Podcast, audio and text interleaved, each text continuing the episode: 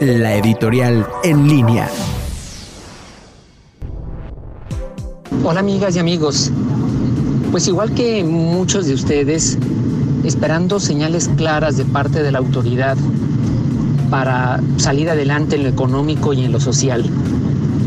Aquí el asunto es las diferentes señales que se reciben. Esta semana habrán escuchado seguramente que terminó la semana de la sana distancia, aquella que proclamó el gobierno federal del presidente López Obrador. Y al mismo tiempo, él decide salir a hacer giras, como sabemos, sin ningún tipo de distanciamiento, ni cubrebocas, sin ninguna medida. Y por otro lado, el subsecretario López Gatel, quien nos dice que estamos en el peor periodo de la pandemia. Es decir, que esta semana se van a seguir dando eh, cantidad de muertos. Solamente el día de ayer, miércoles, se dieron 1.100 muertos en un solo día, en 24 horas, en todo el país.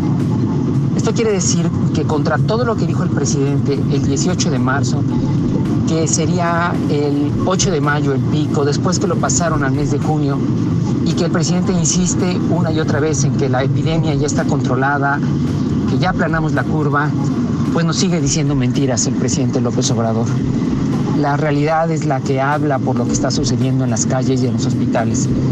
La pandemia cada vez cobra más vidas y nuestros líderes siguen sin dar ejemplo y siguen diciéndonos cifras que no son reales.